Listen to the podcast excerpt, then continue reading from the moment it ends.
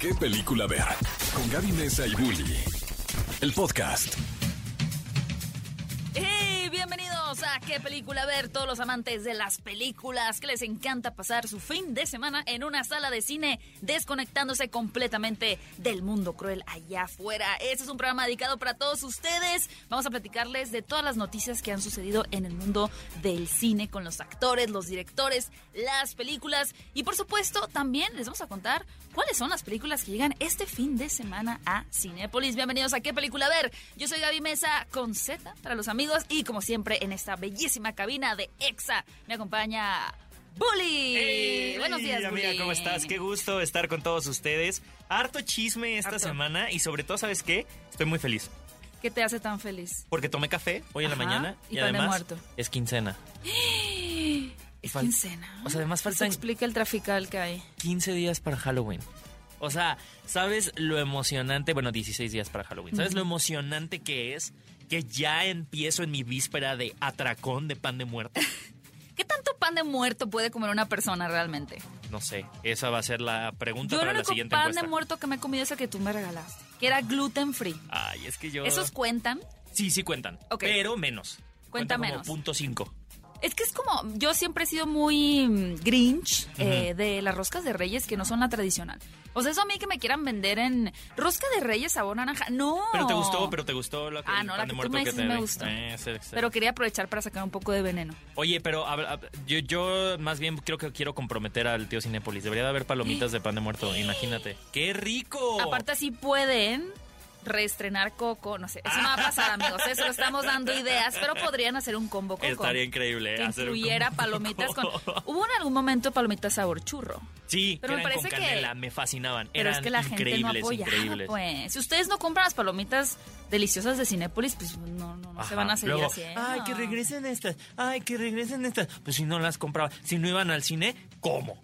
¿Cómo, no? Sí iban al cine, pero pedían las de las normales. Bueno, ya no vamos a echar pedradas en este programa. Aquí les venimos a contar todo lo que se va a estrenar. ¿Por qué? Porque también la cartelera embrujada viene con todo este mes. Hemos tenido grandes estrenos y les recordamos que este programa sí es en vivo, pero también tenemos un podcast y de hecho hablamos de cine de terror con Rob Kopka la semana pasada, así que el miércoles sale cada episodio y la próxima semana tenemos un podcast también pero más terrorífico, mucho más Ya tirándole a diabólico, ¿eh? O sea, ya si mi mamá escucha este programa, ya me va a regresar a la iglesia. Oigan, por cierto, como saben, cada semana también les compartimos una encuesta porque queremos conocer sus gustos, sus preferencias y precisamente entrando en ese territorio del terror. La semana pasada les preguntamos de estas cuatro películas de terror que puedes disfrutar en Cinepolis Click, ¿cuál se les antojaba más ver? Tuvimos más de mil votos y las opciones eran, estuvo muy reñido. Creo que Muy, nunca había muy, visto muy. respuestas tan reñidas en este programa que película ver, ¿eh?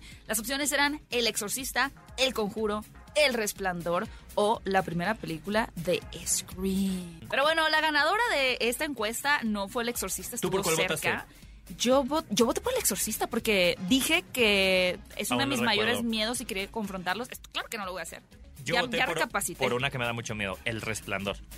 Me Es que aterra esa película, es buenísima. Es, Es, es mi favorita de terror, de hecho. Sí. Pero ganó El Conjuro. Ay. un clásico moderno de terror y en segundo lugar quedó El Resplandor, en tercero quedó El Exorcista y en último Scream. Bueno, les quiero recordar que estas películas están disponibles en Cinepolis Click por si las quieren ver y sobre todo ver esta historia basada en hechos reales que es El Conjuro, donde vemos eh, la, a la familia Warren, ¿no? Son los La pareja la pareja enamorada favorita, enamorada del cine de terror. Eh, y de hecho, si les gustan las historias de terror reales, pues el podcast de la próxima semana les va a Les gustar. va a interesar. Oigan, y hablando de realidades, lo que queremos que se vuelva una realidad es la secuela de Viernes de Locos Freaky Friday. Aquí les vamos a platicar en el siguiente bloque, no se vayan. ¿Cómo está esto de que Jamie Lee Curtis y Lindsay Lohan podrían regresar para una secuela de esta emblemática película de los 2000? Pero por lo pronto, para irnos ambientando y entrar eh, en territorio para esta noticia, vamos a escuchar esta canción que seguramente hace años que no escuchan en la radio. Se llama Ultimate y aparece en la película de Freaky Friday. Esto es ¿Qué película ver? Un programa de Cinépolis aquí en Exa FM 104.9. ¿Qué película ver? Un programa de Cinépolis en XFM. Estamos de vuelta en ¿Qué película ver? Un programa de Cinépolis aquí en XFM 104.9 y les dijimos que no se despegaran porque íbamos a platicar acerca de las noticias porque esta semana hubo drama, hubo de todo. Siempre hay drama, sobre todo en Twitter, ¿no? Obviamente. No entra ya dra- drama, a dramatizar su vida. Alguien que se pelea todo el tiempo. Eres tú. Bully. Soy yo. No, y, y ¿sabes quién es muy activo en redes sociales? Jamie Lee Curtis. Muy activa. Muy Y activa. para bien, ¿eh? Para bien. Sí, de hecho, justamente no viste que le respondió un tuit a Kanye West con toda esta polémica en la que se ve envuelto que y ella le dijo el- tienes que parar. Cancelen las redes a Kanye West. Ya. Pero aparte, eh, Jamie Lee Curtis le contestó con, con tanta honestidad, con tanta fuerza y realmente se veía que su tweet de deja de lanzar mensajes de odio venía de tan el fondo de su corazón que uno así se le pone una piel chinita. Es que creo que Jamie Lee Curtis habla por todos. Porque además cabe mencionar, a ella la conocemos como la Scream Queen eh, de nuestros corazones. Ella interpreta a Laurie Strode en la saga de Halloween, eh, que justo este fin de semana ya está, Ya está, en las amigos, salas de ya vayan a verla. Para que la vayan a ver. El final. Y precisamente eh, Jamie Lee Curtis creo que ha tenido una de estas carreras muy fascinantes, ¿no? Porque su mamá era actriz.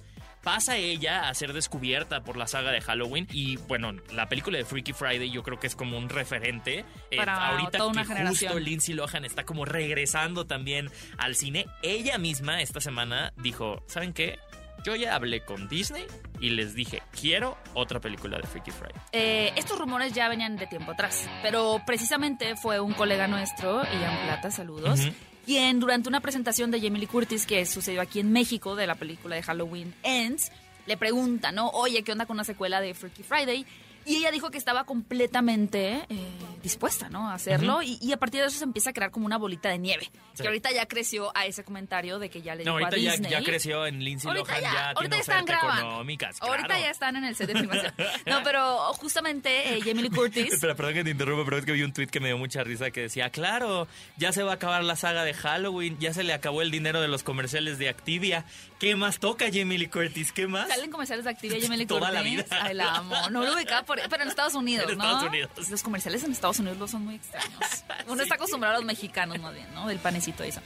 Pero mm, justamente eh, empieza a publicarlo en sus redes sociales y a eso se le suma Lindsay Lohan. Y uno, uno, uno desea ver ese tipo de acciones como con naturalidad de, ah, es que fue porque en México preguntaron y eso lo llevó a una confirmación. Pero seguramente está todo ya planeado. O sea, solo están esperando el momento. Yo no digo que le hayan pagado a Ian Plata, ¿verdad? Bueno, sería. Ojalá. Para detonar Ian, la noticia. Ven, a- ven danos, la, danos la verdad. Pero siento que sí está mapeado ya de, miren, tal medio lo va a decir y ustedes se van a involucrar de tal forma que más adelante incluso los fans Sí, es más bien, puedan si te sentirse preguntan, parte de eso. abre la puerta.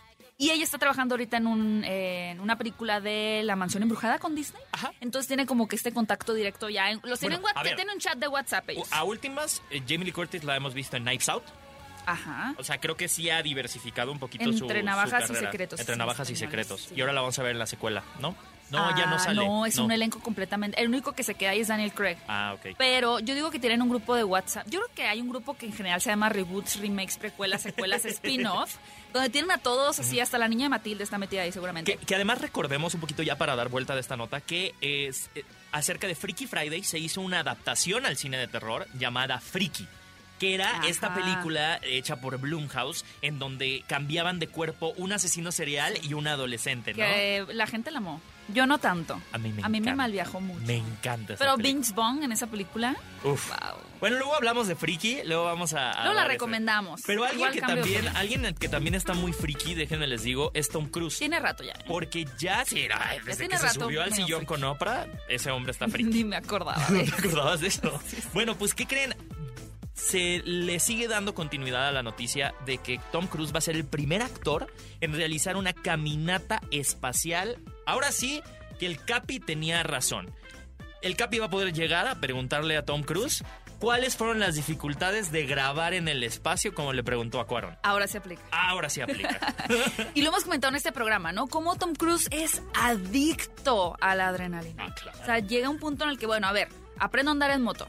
Ahora aprendo a pilotar un avión. Ahora una- un avión de Fuerzas Armadas donde pongo a todo el elenco en Top Gun Maverick a que aguanten la fuerza G. Ahora eh, me aviento simultáneamente de, de, no sé, de este helicóptero mientras me quedo colgado en un precipicio y luego doy ¿Qué, qué, ¿Te qué más cuando, podía cuando hacer? Gwyneth Paltrow vendía una vela con olor a su... Ajá, o sea, yo necesito una, algo con la testosterona de Tom Cruise. Híjole, no, yo siento que va a apestar mucho. Pues imagínate. Tiene que sea, ser fuertísimo eso, fuertísimo ese olor. para querer irse a grabar en el espacio. Lo hemos también dicho en este programa. Yo creo que Tom Cruise es la mayor estrella que tiene Hollywood en este momento. A nivel de proyección, a nivel de ambición, a nivel de visión. O sea, a ver, Top Gun Maverick, a pesar de ser la última película que estrenó, es la más taquillera de, de toda su como carrera. 1.400 millones de dólares. Sus ingresos, estamos hablando, él ganó 103 millones de dólares de solo el revenue de la película. O sea, Ni siquiera su pago como actor, ¿no?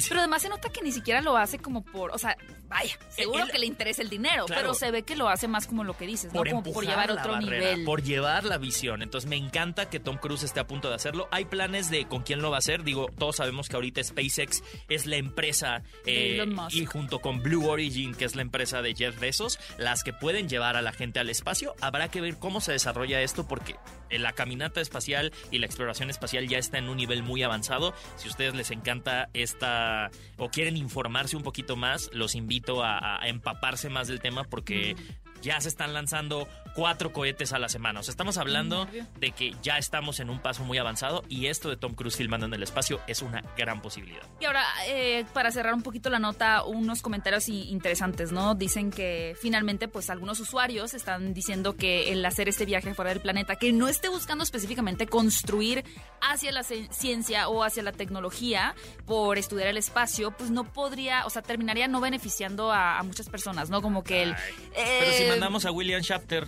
a, William Shatner al, allá al- con el Blue Origin, ya se subió, él ya Pero vio el siempre, espacio y siempre todo. detractores. Y lo que comentabas es que uno de los candidatos para dirigir esta película es Doug Lyman, Ajá. con quien eh, Tom Cruise ya ha trabajado y que ha hecho un par de películas bastante buenas, como lo fueron eh, The Edge of Tomorrow. Ah, esa me eh, gustó que- mucho. Que, en español se llama... Al filo del mañana. Al filo del mañana. Ay, ese poquito la vi, es buenísima, vean. Es muy y buena. American Made. Entonces, bueno, pues por ahí tenemos más o menos director, idea, patrocinadores eh, y bueno, con el respaldo que tiene Tom Cruise de los éxitos que ha conseguido, seguramente no les va a costar tanto trabajo, en este caso a Universal, desembolsarse los 200, 300 millones de dólares que puede implicar este rodaje. Y hablando de franquicias visionarias, mamma mía. Ahí sí te dejo tú que hables más. Mamma mía, ahí porque vamos nunca otra he sido vez. tan fan de... ¿Tú sí eres fan de Mamma Mía? Ay, es mismo padre. O sea, es que siento que hay como ya un chiste. Sí. es como una, una broma local entre, el, entre el- a los que nos gusta el cine y es como, o sea, existe todo, pero está mamá mía, Ajá. ¿sabes? O sea, mamá mía fue un hito. Yo creo que A, en las películas de teatro musical, B, Sí, de en, en- en ver de nuevo a Pierce Brosnan. O sea, yo creo que eso fue lo que mucha es eso, ¿no? gente le sacó de onda. Y de la nada verlo acompañado de Meryl Streep Y bailando. y bailando. Y, to- y entonces es como... Es todos- muy encantadora. es que todos nos volvemos flamboyantes. O sea, no hay, no hay una persona que no le pongas mamá mía y termine como bailando. O sea, es, es, es- te contagia. Entonces, decir, hay posibilidad de que haya mamá mía.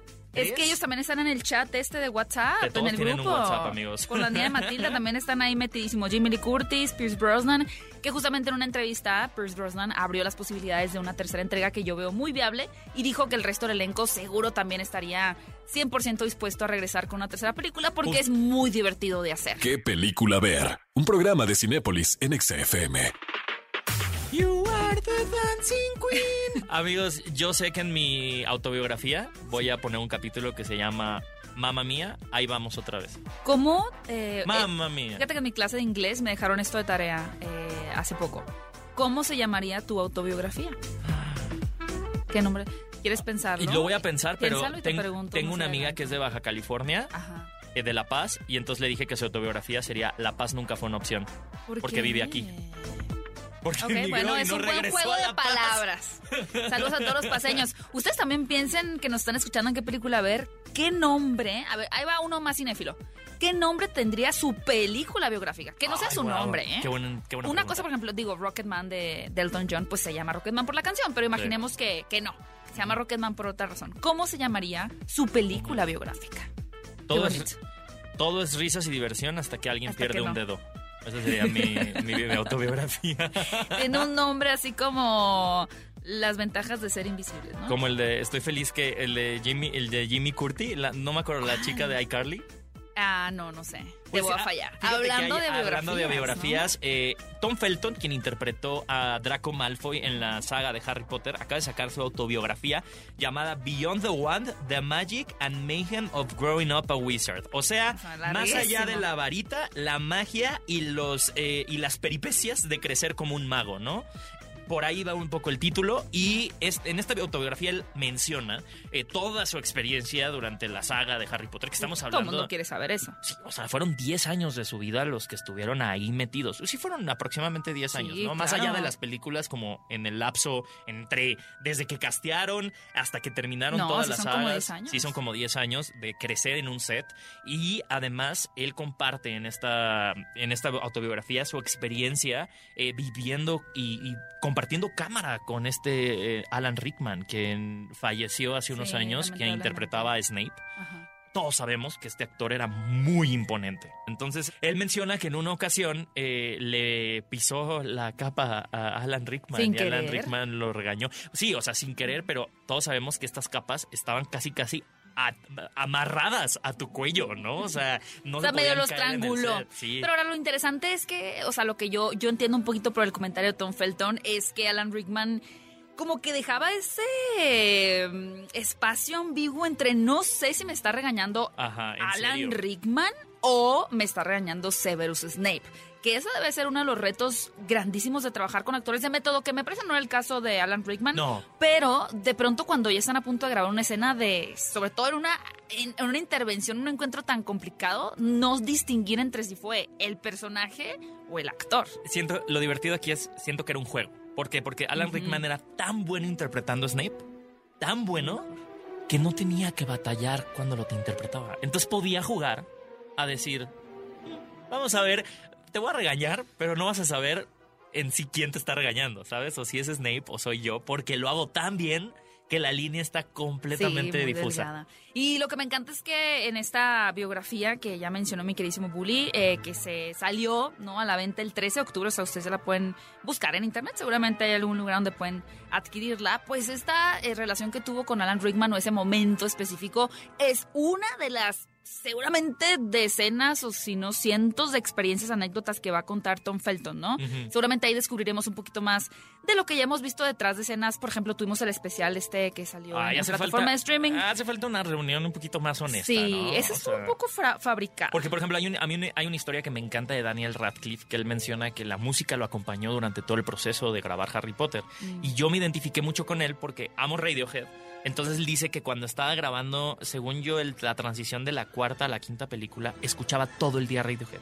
Dice que todo el día estaba enojado. Pues claro, era un adolescente, ¿sabes? Todo el día estaba triste, todo el día estaba enojado y que, pues sí, lo puedes ver en la película como sí se empapa Ese un poco estado de de esa ánimo, esencia ¿no? en la película. Sí, como bien mencionas, son muchos años de la vida de estos actores de Harry Potter que sobre todo tenían, eh, o sea, etapas, atravesaron por etapas muy críticas en la vida de una persona que de entrada a la adolescencia Sí. y ese paso como un poquito más a la madurez. Entonces, bueno, pues ahí tienen la biografía de Tom Felton. ¿Qué película ver? Un programa de Cinépolis en XFM.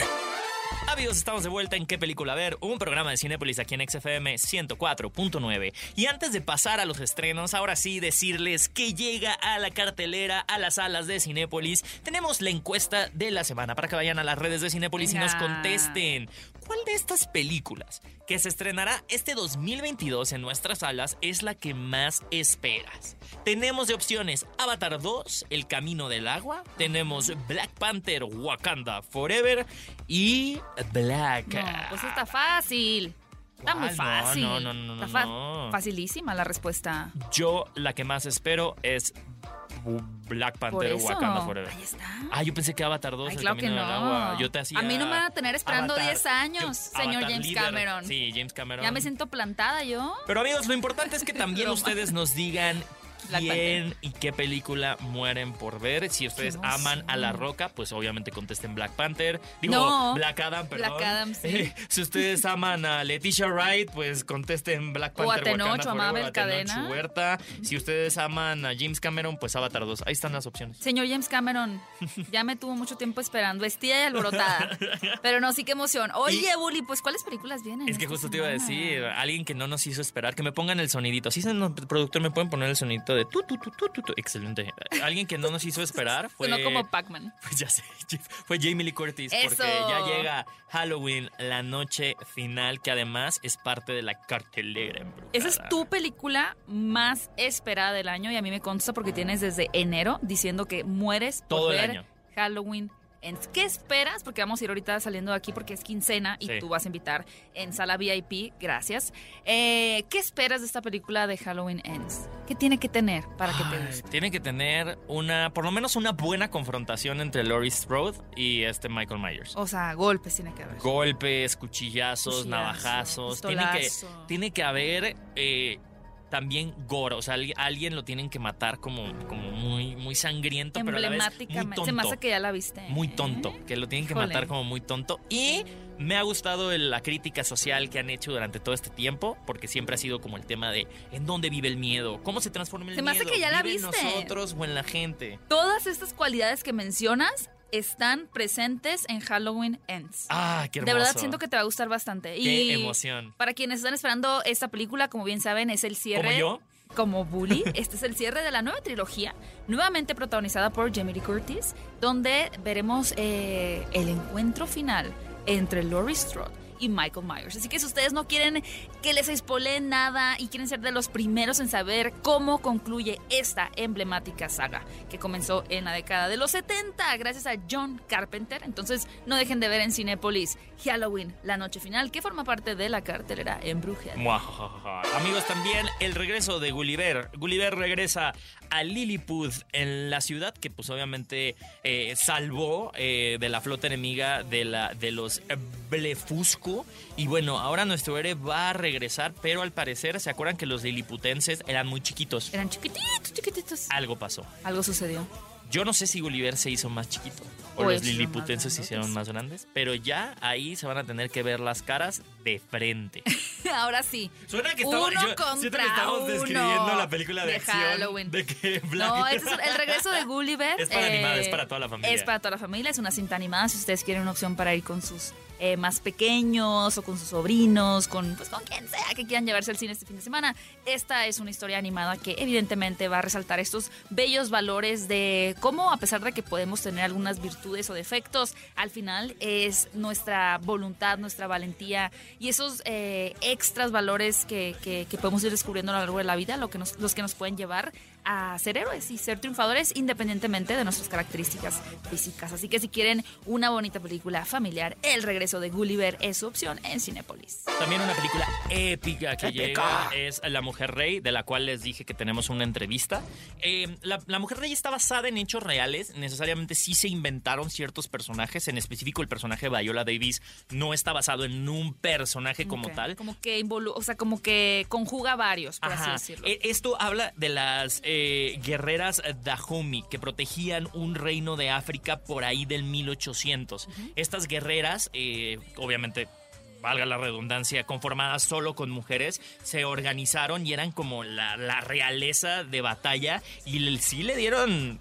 Batalla. Pues para que sus poner en contexto, a por varios ejemplo, colonizadores, ¿eh? En Black Panther, las Doras, Doras Milaje, están basadas, están basadas en, en estas ellas. guerreras. Entonces, si quieren conocer la historia real de estas guerreras, ustedes no se pueden perder La Mujer Rey, porque está buenísima. Y créeme que la entrevista que tuve con Viola Davis, una mujer muy humilde, o sea, en el sentido de que yo la tuve junto con Tuso Bedu, ¿no? Y era un poco claro que la gente, los periodistas le iban a preguntar todo A a. Davis. Ella te contestaba con tanta calma. Es como una Jamie Lee Curtis. Te contesta con tanta calma, con tanta entereza y tanta como integridad que incluye a Tuso en las respuestas y Tuso permitía contestar, qué ¿no? Entonces era como darle un paso a esa siguiente generación y creo que eso habla también la mujer rey. Habla de estas guerreras que eran dirigidas por el personaje de Viola Davis y que eventualmente siguieron como su dinastía hasta, hasta donde llegaron, que no les puedo decir porque es spoiler. Pues spoiler, pero de verdad es una película que tanto el público como la crítica han alabado. Y la O sea, producción. tiene casi una calificación perfecta. La, La producción, es maravillosa. Es una cinta épica que se tiene que ver en una sala de cine, un pantallón grande. Las escenas de acción son maravillosas, la música es increíble y la parte dramática y emotiva es brutal. Entonces, de verdad, la opción así garantizada de peliculón este fin de semana es La Mujer Rey, protagonizada por Viola Davis. Y recuerden que más adelante vamos a escuchar la entrevista que hizo mi querido Bully con parte del elenco, así que no se vayan. Y también amigos, por parte de Más que Cine llega El Rey Siervo, esta película de animación japonesa que nos habla de una misteriosa plaga que se extiende por la Tierra. Vamos a ver, eh, yo creo que es una película que trae muy adentro el mensaje familiar como de las relaciones padres e hijos, eh, pero vamos a ver cómo incluso hay un médico por ahí que está intentando resolver este tema de la plaga. Entonces es bien interesante, creo que la película trata mucho este tema de la mortalidad y, y, cómo todos la afrontamos ante una situación difícil y cómo restablecemos estos vínculos familiares. Y esta es una cinta, eh, bueno, es un anime. Es un anime, ajá. Es un anime que se ve bellísima. Se ve como que va a salir en lágrimas y arrastrándome. Ay, a mí siempre me pasa eso con las películas de animación. De hecho, acaba de terminar Evangelion. Ajá. Y lloré en el cine. Espero que no hayan ido a ver. Evangel- Evangelion Uy, 3.0 más 1.01 a sala de cine porque valía la pena. Uy, era toda la experiencia que necesitábamos. Esa película tenía que llegar a las salas de Cinepolis. Y otra película que también llega muy pronto es Black Adam. Black Adam se estrena el 20 de octubre y ustedes ya pueden comprar sus boletos en donde vamos a ver a Dwayne Johnson en su primer protagónico como un superhéroe. Qué raro es pensar eso, ¿no? Como que uno diría, ¿cómo? Que Bueno, no haya sido. No, no, pero es que eh, nunca ha sido Nunca. un Eh, eh, superhéroe. eh. bueno, ajá, un antihéroe, pero Ajá. es raro pensarlo porque parecería que sí. Dwayne Johnson incluso en una entrevista comentó que le habían ofrecido N mil papeles de superhéroe, Ajá. pero no se sentía identificado con ninguno. Y cuando vino la, la- la oferta de hacer a Black Adam, al estudiarlo dijo, es que sí me Me parezco, o sea, sentido. me hace sentido, yo no soy un héroe. O sea, yo no soy un héroe, yo soy una persona gris con matices y creo que Black Adam les va a encantar porque eh, la era de los héroes en DC al parecer está terminando y ahora vamos a entrar a unos lugares un poco más claroscuros. Por cierto, que dicen que Ezra Miller ya regresó al set a regrabar escenas de Flash. Qué fuerte, hablando de claros Dios oscuros. ¿Qué va a pasar Pero con ahí eso? tienen la preventa de Black Adam si quieren asegurar sus boletos para verla en el estreno en Cinépolis. Y no se vayan porque vamos a escuchar ahora sí la épica y esperadísima entrevista que mi querido Bully tuvo la oportunidad de realizar con Viola Davis y parte del elenco de esta gran película, La Mujer Rey. Y también más adelante les compartiremos la recomendación, el estreno que pueden ver en Cinépolis Click, que seguramente les va a encantar. ¿Qué película ver? Un programa de Cinépolis en XFM. Los protagonistas, sus creadores. De la pantalla grande a tu radio. La entrevista en ¿Qué película ver? de Cinépolis en XFM. Primero que nada, muchas felicidades por esta película. Tuzo, quería preguntarte que el escenario de Sudáfrica en esta película es maravilloso. ¿Cómo fue regresar a tu lugar de origen para esta cinta, ya que tú naciste allá? You know, whenever they cut away to the animals and the landscape, Wow, siempre que recuerdo los animales y el paisaje me hace muy feliz, porque filmamos las primeras dos semanas del filme en la provincia donde nací, KwaZulu Natal, la tierra de los Zulus. Soy Zulu. Y filmar una película de esa magnitud con un reparto de esa magnitud significó el mundo para mí. and I am honored to be able to share my home. Y estoy honrada de compartir mi hogar con todo el mundo, además de contar una hermosa historia. ¡Wow! ¡Qué bonita historia! Ahora, Viola, quisiera preguntarte, así como la general Ananinska le enseña a una generación más joven, eh, también ella aprende de ellos. Así que, ¿cómo fue trabajar con todo este reparto y aprender de ellos que son de una nueva camada de actores? O sea, una generación más joven. I'm one of those actors. I love Yo soy una de esas actrices que ama trabajar con otros actores y sobre todo si son jóvenes. Yo siempre les recuerdo que son mis compañeros, estamos al mismo nivel, somos socios, aprendo, crezco, transformo. Me siento valiosa y les hago sentirse valiosos. It was really the joy of my life. Fue un placer en mi vida. Una pregunta para las dos. Hacer historia para mí es algo que hacemos sin notarlo en lo grupal. En lo individual ustedes lo han hecho en sus carreras, así que ¿cómo fue colaborar en una historia que seguramente va a inspirar a quienes van a seguir haciendo historia? I do believe Yo creo que en tu vida tienes que retar lo normativo. I did not know until I was in my 40s that I did not. Aprendí que a mis 40 no tenía que definirme por cómo los otros lo veían, y de ahí lo vi como mi deber el redefinirme, y mi deber también el inspirar a otros a hacerlo. Creo que la vida se trata de dejar algo más grande que tú. De eso se trata la vida. That's what it's about. It's about running your leg of the race. Es como correr la vida en la carrera y si quieres quedarte quieto y tranquilo puedes, pero si quieres dejar algo para los demás, hazlo. And I'm not saying it's going to be easy. No diré que será fácil y te sorprenderás de lo duro que será y de la dureza de la humanidad, pero también te asombrará su belleza y así nos moveremos hacia adelante. Wow, es inspirador. Muchísimas gracias por esta entrevista, gracias por esta película y no nos vamos a perder La Mujer Rey en todas las salas de Cinépolis. ¿Qué película ver? Un programa de Cinépolis en XFM. Ya fueron al cine a ver algunos de los estrenos que les compartimos. Halloween, la noche final, el regreso de Gulliver, la mujer rey o el rey siervo. Yo espero que su respuesta sea que sí. Si no, bueno, ya tienen esas opciones en cartelera. Oye, oye, oye, sonríe, qué bárbaro. Eh, Ya no quiero la hablar de esa película, embrujada, estoy traumada. Como tres semanas en el número uno de taquilla. Manteniéndose. Wow. Que además de ser una película buena de terror, creo que el boca en boca ha logrado que se mantenga.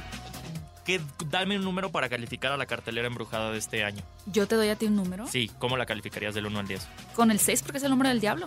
666. Sí. Yo el 9. Nueve. Porque lo invierto y entonces Es es 6. 666. Buena. Ajá, me Muy- agrada. tú siempre estás un paso más adelante. Ole.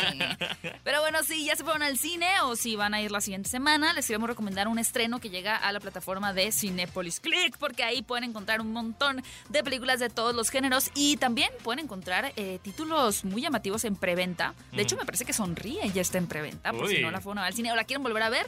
Pueden asegurar eh, esta película para disfrutarla en casa. Pero Qué ver- miedo verla en la casa, ¿no? Ahí se queda la entidad Ay, no, no, no, moviéndose. no, no. Bueno, sí, véanla. Pero véanla. Véanla. Oye, ¿qué, qué pasa si te, si te hago? Ah, ah, ah, ah, staying alive, staying alive. Pienso ¿De en el documental acuerdas? de los Billys que también es en Cinepolis Click. Y después pienso. Wow, qué buena respuesta. Es un gran documental, ¿eh? Hay que de los de Billys si son fans. Véanlo en Cinepolis Click. Eh, Brad Pitt. Claro, por Tren Bala. Esta canción que formó parte del soundtrack de Tren Bala es la recomendación, esta película, eh, que yo creo que nos presentó una... Como algo muy fresco, ¿no? A, a mi parecer, Sí. visualmente, además de tener a Bad Bunny en el elenco, era una de estas películas que no entendías qué tono tenía hasta que le empezabas a ver y decías, es una comedia negra. Es una comedia, completamente. Aunque fíjate que más allá de Brad Pitt, para mí, bueno, Brad Pitt hace un trabajo sensacional. Ajá. Me gusta mucho que es un actor súper consagrado, pero que al mismo tiempo se permite tener esos tonos cómicos. O sea, a Brad Pitt no le importa verse como un tonto, por así decirlo, Ah, ¿no? O sea, hace el ridículo, él suscribe, Es él que lo hace, se entrega. Sí. Sí, no le, digo, yo también lo había hecho con los hermanos Cohen. Sí, pero siento que, que ahorita ya lo que me agrada es entender que dentro de su proceso de madurez, él está entendiendo que ya se puede reír del mismo. Claro. Como George Clooney Ajá. en la película con Julia Roberts, también que está en el cine, Ticket al Paraíso. Hay que Ya la vi aprender a reírse, a reírse de uno mismo. Siempre, Eso, es, Siempre. eso es muy maravilloso. Pero para mí quien se lleva mucho la película es Joey King, a quien obviamente ha recibido muchas críticas por formar parte de esta saga de eh, The Kissing Booth. Ajá. Pero wow, o sea, realmente a mí me sorprendió muchísimo el talento que tiene esta joven Joey King, quien aquí interpreta a una femme fatal, podríamos decir. Muy bien. A una niña que aparenta ser inocente, pero híjole, es la Sí. más mala de todas, ¿eh? Ay, pero Aaron Taylor Johnson también Aaron Taylor Johnson. es fantástico, de Es- verdad. tiene un gran elenco. Es dirigida por David Leitch, quien ha sido por años coordinador de, de Stones, ¿no? Ajá. Así que domina perfectamente, digo, Él hizo por poner Deadpool 2, ejemplos. ¿no? Hizo Deadpool también, la segunda película de Deadpool. Ajá. Es creador también de John Wick. ¿Sabes si regresa para la tercera o no? sé todavía ese Fíjate, dato. creo que no- no han sé dicho. que regresa Hugh Jackman, Ah. pero no sé con qué director. Va a estar interesante Mm. porque sí, David Lynch, eh, creo que David Leitch David. De- de- sí, no, David Lynch, es, David otro, Lynch es pero se parece, sí. David eh, nos, eh, nos ha como refrescado un poco las escenas de acción que antes ya era todo. CGI y ahorita como que vemos un poquito de más de complejidad en sus películas. Y Me es, co- y encanta. es que debe ser muy complicado porque es como un baile, ¿no? O sea, alguna vez le pregunté, ¿a quién le pregunté? A Gal Gadot le pregunté por una película de acción en la que aparecía cómo era filmar escenas de, de- de acción, ¿no? Y me decía que justamente cada película tiene su propia identidad en las escenas de acción y que para ella es como un baile, ¿no? Que al final pues tienes que memorizar los pasos, los movimientos. Como el misterio de Soho, ¿te acuerdas esa escena de baile literal Sí. que es una coreografía para que hagan los cambios de cámara y actores? ¡Wow! Sí, es que uno ve nada más la pelea, pero también pregúntese cuando ve una película de acción, ¿dónde Claro. está la cámara? Pues amigos, les recomendamos Tren Bala y también el misterio de Soho, obviamente, También. para no Y el perder documental de los Gees Excelente. en Tres recomendaciones en Cinepolis Click para que pasen un fin de semana muy rico. Y lamentablemente se nos acabó el tiempo, amigos, nos tenemos que despedir, pero qué gusto compartir el micrófono contigo, Gaby. Siempre es un gusto, mi querido Bully. Recuerden que al terminar este programa en vivo, ustedes pueden escucharlo en formato de podcast por si se perdieron las noticias, la biografía de Tom Felton sobre Harry Potter, si se perdieron eh, la caminata espacial que va a tener Tom Ajá. Cruise y demás. No se preocupen, pueden escucharnos en formato de podcast. Y también cada miércoles tenemos eh, una plática especial. La que viene va a ser de terror. Y le voy a dar una calificación Bausa. a nuestro productor porque nos dijo, ahorita Diez. dijo en califíquenos. Ah. Te califico con un 10, amigo. Ah. no, califíquenos en Spotify, ya También entendí. califíquenos. Califíquenos en Spotify porque nos gustan sus Y calificaciones. nos ayuda a mantenernos en el top 10 de Eso. los podcasts de cine más escuchados. Muchas gracias por su apoyo. Y mi querido Bully, ¿cómo pueden seguirte en tus redes sociales? A mí me encuentran como arroba Héctor Trejo, pero Héctor. para los amigos bully. Me encanta. Y ahí me pueden encontrar como arroba Gaby Mesa 8. No olviden seguirnos en nuestras cuentas de Cinépolis, en TikTok, en Instagram, en Twitter. Estamos publicando todo el tiempo los estrenos y novedades del cine, así que no dejen de seguir a Cinépolis. Ve a Cinépolis y utiliza el hashtag qué película ver. Escúchanos en vivo todos los sábados a las 10 de la mañana en Exa FM 104.9.